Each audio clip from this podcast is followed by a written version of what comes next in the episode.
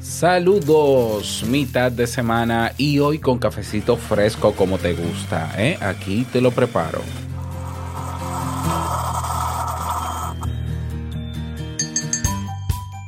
Recientemente han ocurrido una serie de eventos fatales en diferentes países. Se denominan tiroteos masivos. Es la peor experiencia que puede vivir un sobreviviente y es sumamente triste para todos nosotros. Se ha llegado a especular y la pregunta que quiero responder hoy es, ¿cuál es la causa de que esto ocurra? ¿El Internet, los videojuegos o qué? La respuesta ahora. Si lo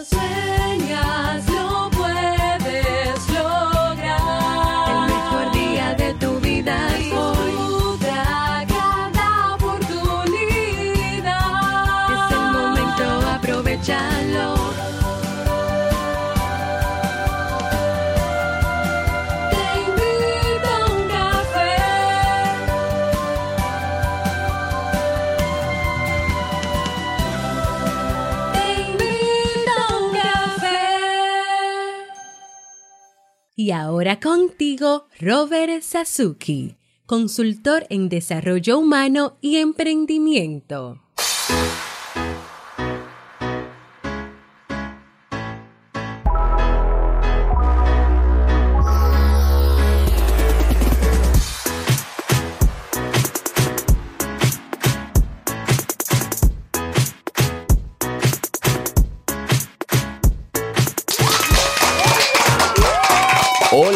¿Qué tal con esa energía positiva, esos aplausos y aquí tu cafecito? Espero que lo disfrutes. Damos inicio a este episodio número 923 del programa Te invito a un café. Yo soy Robert Sasuki y estaré compartiendo este rato contigo, ayudándote y motivándote para que puedas tener un día recargado positivamente y con buen ánimo. Esto es un podcast y la ventaja es que lo puedes escuchar en el momento que quieras, no importa dónde te encuentres y todas las veces que quieras. Solo tienes que suscribirte completamente gratis en tu reproductor de podcast favorito y así no te pierdes de cada nueva entrega. Grabamos de lunes a viernes desde Santo Domingo, República Dominicana y para todo el mundo. Y hoy he preparado un tema que tengo muchas ganas de compartir contigo y que espero te sea de utilidad. Si ya te decidiste a emprender a potenciar tu marca personal, construir tu sitio web, crear tu podcast, diseñar tu estrategia de ventas y monetizar tu negocio en línea, en el Club Kaizen tienes los recursos y herramientas para comenzar a trabajar en ello hoy mismo. Más de 350 personas, más de 30 proyectos y más de 400 videotutoriales te esperan en el club. Y si no, si tienes ganas de, de, emprender, pero no sabes qué, en qué, te puedes inscribir en el curso gratuito Encontrando mi idea de negocio. Todo eso lo puedes encontrar en nuestra página clubkaizen.net. Vamos a comenzar con el tema, pero no sin antes escuchar la frase con cafeína. Porque una frase puede cambiar tu forma de ver la vida te presentamos la frase con cafeína.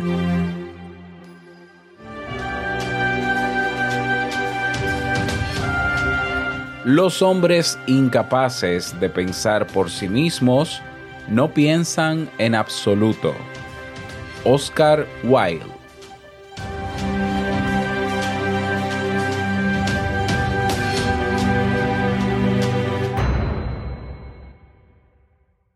Bien, y vamos a dar inicio al tema central de este episodio que he titulado Tiroteos masivos. ¿Quién tiene la culpa?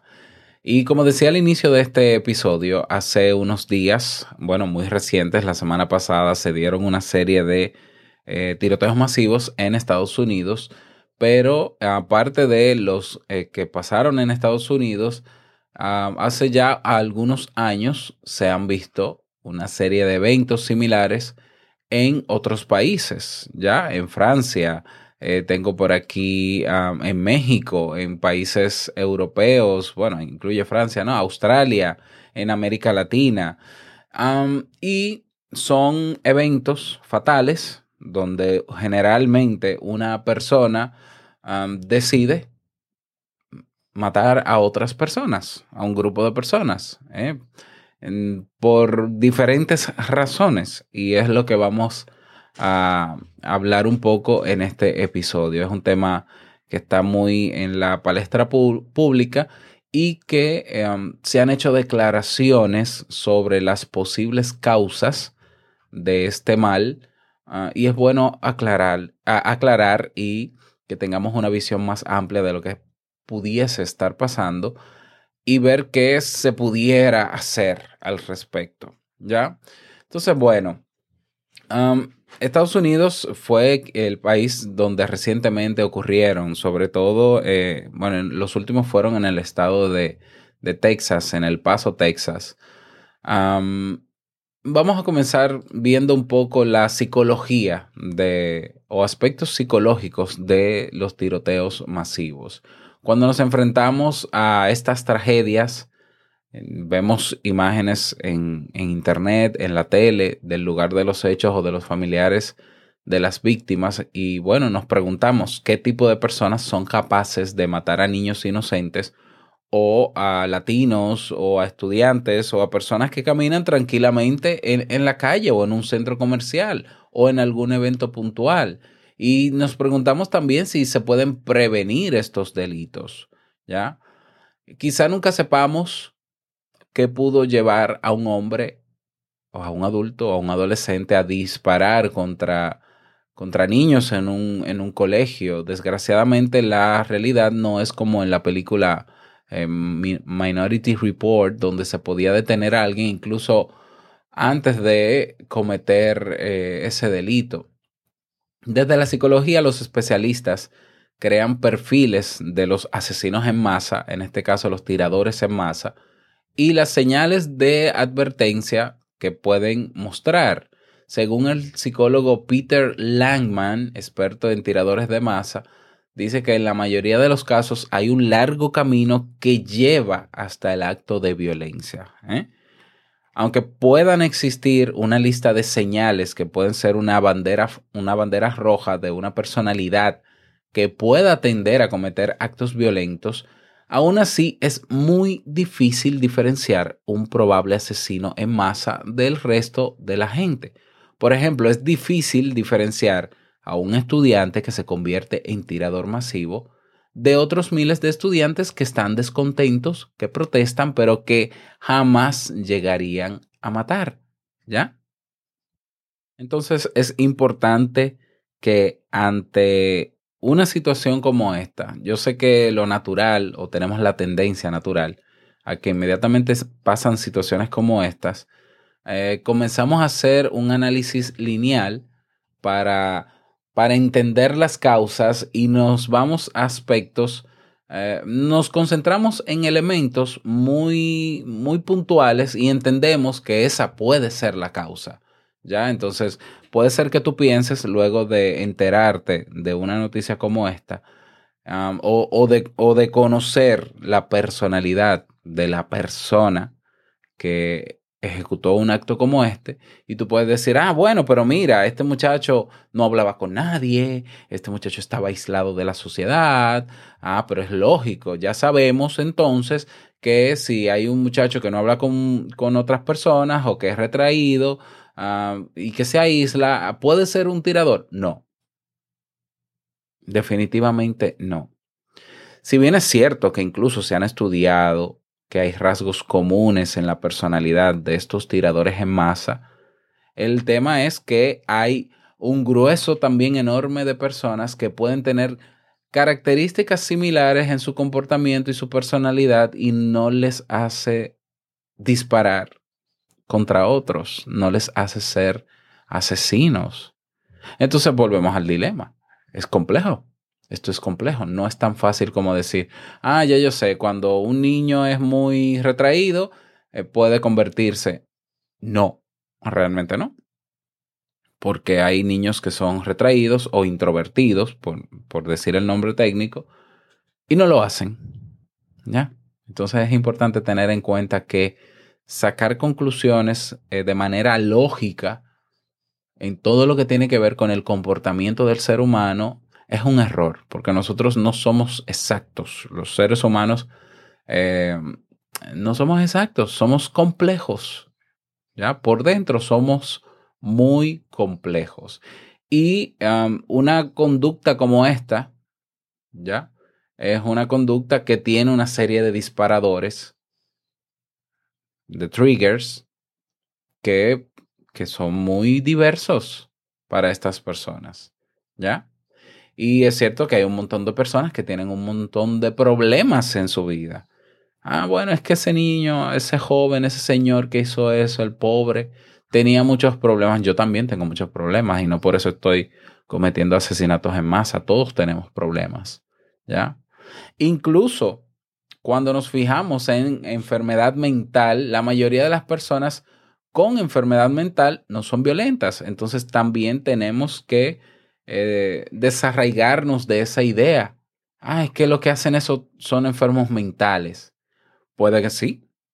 Puede que algunos de ellos eh, tenga alguna enfermedad mental. Sin embargo, las investigaciones demuestran que alrededor de un 5% de las personas que han perpetuado un tiroteo masivo tenían un trastorno de la personalidad, pero diagnosticado. Un 5%. Entonces hay personas que no tienen trastornos mentales que pueden hacerlo también. ¿Ya? Entonces ya eh, hay, hay dos causas que hay que sopesar. ¿Ya? Por una, la forma de ser de un muchacho o de un hombre que comete esto. No podemos generalizar en ese sentido. Y por otro lado está el tema de salud mental. Es muy fácil decir, ah, es que es un trastorno mental. No, no, no, no es tan simple. Hay otros que no lo hacen por eso. Hay otros que los detona eh, un tema racista, por ejemplo, y no necesariamente tienen un trastorno mental. ¿Ya? Pueden tener condiciones mentales que se sumen, que sí, que sean disparadores, pero no necesariamente un trastorno como tal. Aparte de que si no ha sido diagnosticado, pues adivinar que es un trastorno y más si, la, si, si el tirador muere en el acto, pues imagínate, más difícil todavía. Bueno, vamos a, te voy a compartir un poco el perfil de un shooter o un tirador masivo según Tony Fahrenkoff, ¿ya? experto en este tema. Él es psicólogo forense en Portland y es creador de perfiles de asesinos en masa. Dice, él dice, muchos fusilamientos masivos tienen detrás motivos de venganza o envidia. Imagínate, imagínate, venganza o envidia, que no es un trastorno mental, es un sentimiento. Por estas razones hay asesinos que han asaltado una escuela o un lugar de trabajo al que pertenece y donde se sienten rechazados. La gran mayoría, dice Tony, de estos asesinos en masa son hombres. A menudo se sienten impotentes y la única forma de creerse importantes es con un arma de fuego y luego matando a gente. ¿Ya? Además, dice Fahrenkoff, estos asesinos a menudo presentan factores de riesgo, generalmente relacionados con la delincuencia, una historia de abuso o una crianza disfuncional donde hay violencia, y violencia me refiero a castigo físico, entre otras cosas, tendencia a provocar incendios o matar animales, uh, egocentrismo y falta de compasión. Para la gran mayoría de las personas, los niños son personas hermosas a las que queremos. No nos cabe en la cabeza que haya alguien capaz de dispararles. En este caso es posible que el asesino, por ejemplo, por poner un ejemplo de la escuela de Sandy Hook, careciera de total empatía, lo que llamamos un psicópata o un sociópata, al que el sufrimiento o el dolor ajeno no le conmueve nada, más bien le hace sentir que tiene poder. El asesino pudo matarlos porque los veía como a un símbolo que quería destruir. Los tiradores adolescentes, también resume en su perfil Tony, o estudiantes, suelen albergar ira y delirios paranoides. Tienen además baja autoestima y a menudo se, sienten rechazados. ¿Ya? Entonces, volvemos a lo mismo. Si tuviésemos un solo perfil para, para un tirador, ¿ya? De que, bueno, es una persona con problemas mentales. Bueno, sí, claro, es que, es que tú no puedes ser normal si tomas una decisión como esa. En eso yo estoy de acuerdo. Pero si analizamos las características de su personalidad o las situaciones que ha vivido, quizás ahí cabemos el 90% de, de la población. Personas que no saben gestionar su ira. ¿Cuántos conoces tú así? ¿Ya? Que sienten envidia por los demás. ¿Cuántas personas conoces tú con esas características? ¿Cuántas personas con delirios paranoides? Claro, tenemos hasta políticos en nuestros países con delirios paranoides. ¿Ya? Personas con baja autoestima. Uf, uf. Personas que se sienten rechazadas, ni hablar. Entonces, claro, aunque haya una tipificación, aunque haya una característica que, que sea común entre los tiradores, igual es imposible predecir que una persona teniendo todos estos elementos llegue a tomar la decisión de hacerlo. ¿Ya? Entonces lo que dice Tony es que independientemente de todos estos rasgos que muchos de nosotros pudiéramos pudiésemos tener, suele haber un hecho que es desencadenante de la tragedia. Puede ser una pelea con la novia, ¿ya? O que ésta le, le, le dejó, que ha perdido un trabajo, que le han humillado durante una clase o en algún lugar en particular. Este tipo de tiradores en masa suele tener obsesión por los por, por otros elementos, ¿no? Como películas, ¿ya? Porque de ahí puede alimentar incluso la idea de vengarse, películas, eh, juegos, eh, las armas de fuego y ahí está el, el elemento que facilita que esa persona salga a matar y es el tener la posibilidad de adquirir un arma. ¿Ya? Entonces, ¿quién tiene la culpa en todo esto? Es la pregunta. ¿Ya? En algún momento vuelve la discusión de que son los videojuegos violentos.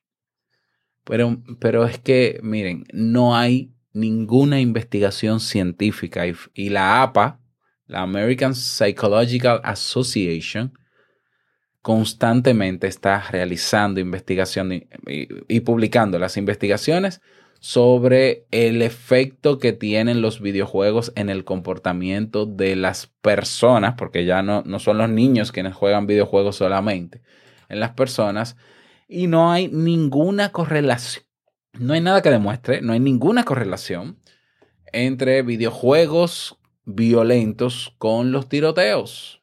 Porque estamos hablando, yo estuve leyendo las cifras, hay más de 196 millones de personas que en, en este momento o en el día de hoy estarán jugando videojuegos violentos.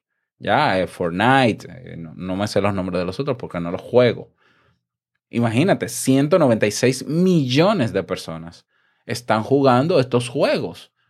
Bueno, ¿y cuál es la cantidad de tiroteos que hay? Entonces, todos los que juegan videojuegos están expuestos. ¿Será que el videojuego me hipnotiza y entonces me hace sentir poderoso para yo ir? Pues no. Así que ese mito hay que derribarlo.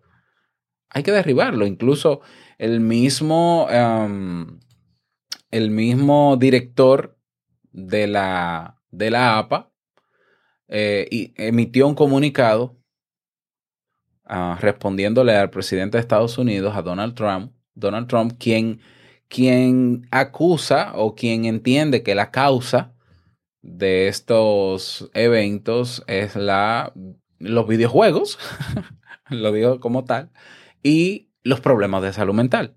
Y el director de la APA les respondió de la siguiente manera, te voy a hacer un resumen. Él dice, culpar, estamos hablando de Arthur Evans, ¿ya? PhD, presidente de la Asociación Americana de Psicología, en reacción a las declaraciones del presidente Trump sobre la violencia armada y las enfermedades mentales. Dice, culpar a la enfermedad mental por la violencia armada en nuestro país es simplista e inexacto y va en contra de la evidencia científica actualmente disponible.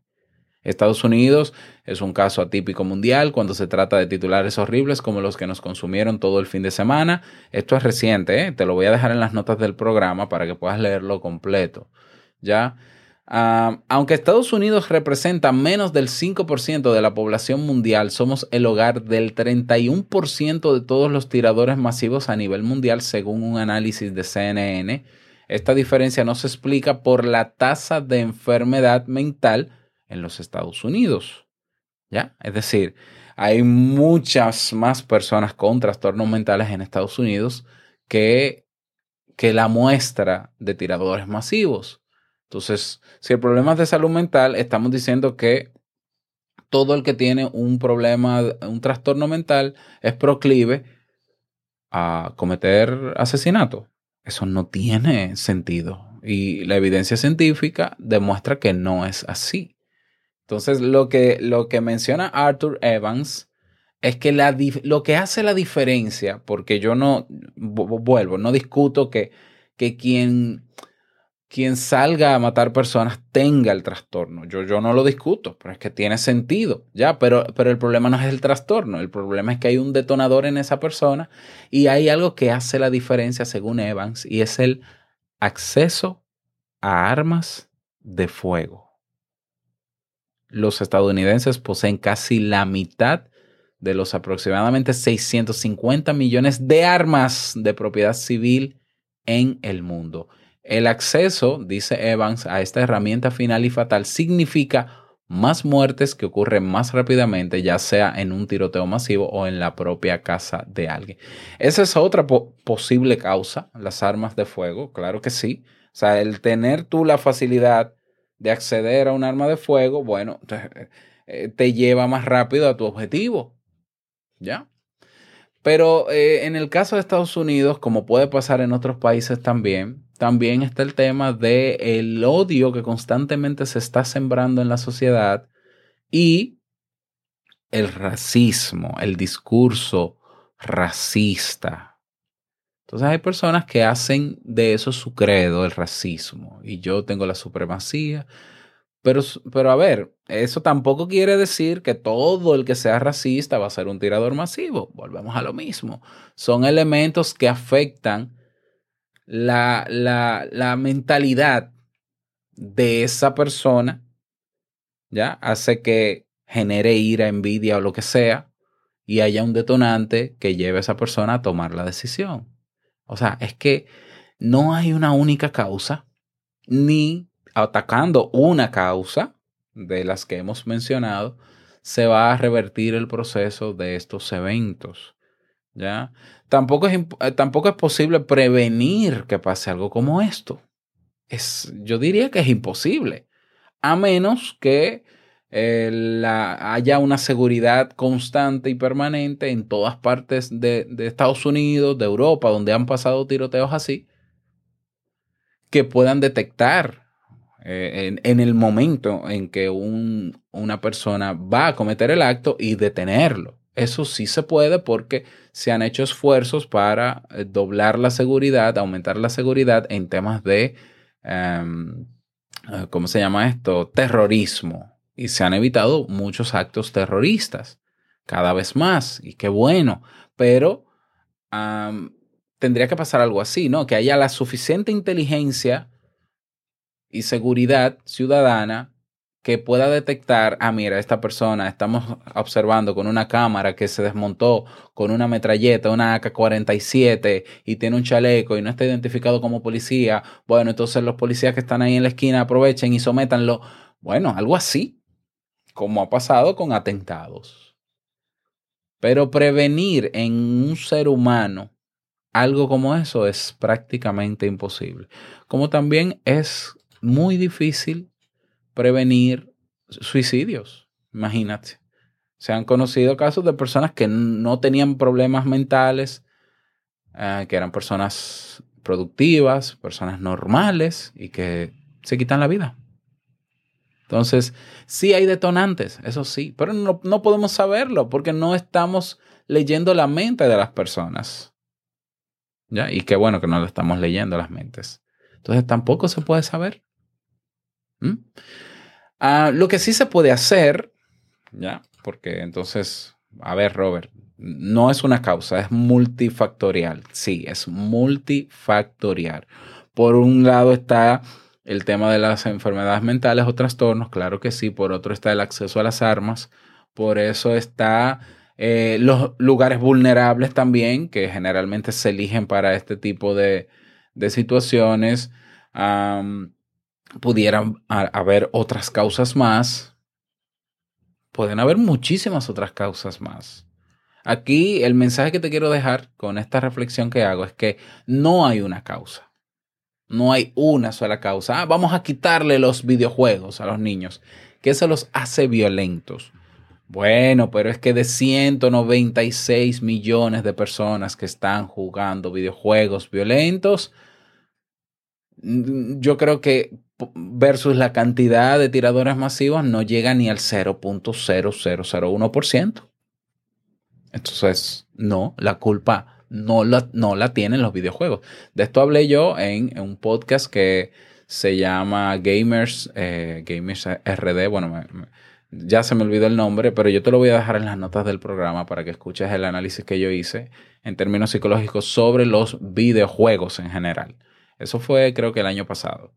¿ya? Eh, y me estoy basando en las investigaciones que sí que se hacen, que sí que los videojuegos pueden generar dependencia, eso sí, eh, claro que sí, que pueden generar otras cosas, pero no son causa directa de asesinatos. No lo son. Entonces, antes de tomar acción y decir, ya, yo tengo un hijo pequeño, yo tengo dos hijos, yo no, lo, no, no, no van a ver esto, no van a hacer lo otro, preocúpate por la buena salud mental de tus hijos, preocúpate por el buen trato hacia tu hijo de parte tuya, preocúpate de que nadie abuse de tus hijos, de que, de que no tengan que vivir situaciones traumáticas, eso, eso es muy difícil de controlar, pero, pero tu, tu función como padre y tu presencia y tu tiempo de calidad pueden asegurar que tu hijo puede jugar todos los videojuegos violentos del mundo y si tú te has asegurado de formarlo, de estar con él, de conocerle bien, de hacerlo un ente sociable, de no ser violento con él, bueno, hay más probabilidades de que no pase, no pasen cosas como estas. ¿Ya? Entonces, ¿qué se puede hacer desde el plano social o político? Bueno, por un lado, mejorar los tratamientos de enfermedades mentales. Si partimos del hecho de que nadie quiere reconocer cuando tiene un problema mental y nadie quiere ir al psicólogo porque eso es para locos, peor si todavía tengo un hijo que veo que es muy retraído, yo mejor me quedo callado o callada y no lo llevo. Uh, no, uh, puede que no haya un seguimiento tampoco, por ende, no, no se medica esa persona porque podemos estar hablando de un caso de bipolaridad. Bueno, pues entonces, obviamente, el no tomar acción en ese sentido puede hacer que esa persona empeore en su estado mental. Entonces, hay que mejorar los tratamientos mentales, crear la conciencia de que eh, tu hijo, en el caso de que sea tu hijo, o tú si, no te sientes como una persona normal, por, por X o Y razón, te ha pasado una situación, estás en una depresión eh, que está afectando todas las áreas de tu vida, busca ayuda de un psicólogo, por Dios, que para eso estamos, que se puede mejorar, ¿ya? Por un lado, mejorar los tratamientos de enfermedades mentales, por otro lado, reforzar el tema del control de armas, ¿ya? Porque yo no, no es que me voy a oponer a que la gente tenga armas, porque sí, porque cada país eh, eh, eh, es un fenómeno, un fenómeno, diferente. Ya, claro, yo no estoy de acuerdo con, con tener al, armas, pero eso es una convicción personal. Pero yo respeto al que entienda que tiene el derecho de tenerlas y más si puede. Ya, ya sea para defenderse, porque vive en un sitio aislado. Bueno, eh, a mí eso no me importa en ese sentido. Pero el tener la facilidad de acceder a un arma, pues obviamente facilita que ocurran situaciones como esta. Tenemos el caso, por ejemplo, de Australia, donde en Australia eh, se registró un, un uh, tiroteo masivo en el año, creo que, lo estoy buscando aquí, 1996. Así es, 1996. Y eh, ellos reforzaron, decidieron reforzar el control de armas, de armas, ya llevaron a cabo leyes estrictas de control de armas y se han reducido, se redujeron, creo que a cero, drásticamente los tiroteos eh, masivos desde el 96. Entonces sí, eso puede sumar también, ¿ya? Ah, por otro lado, aparte de mejorar los tratamientos de salud mental, el fortalecer las leyes de control de armas, está también fortalecer la seguridad de lugares vulnerables, ¿ya?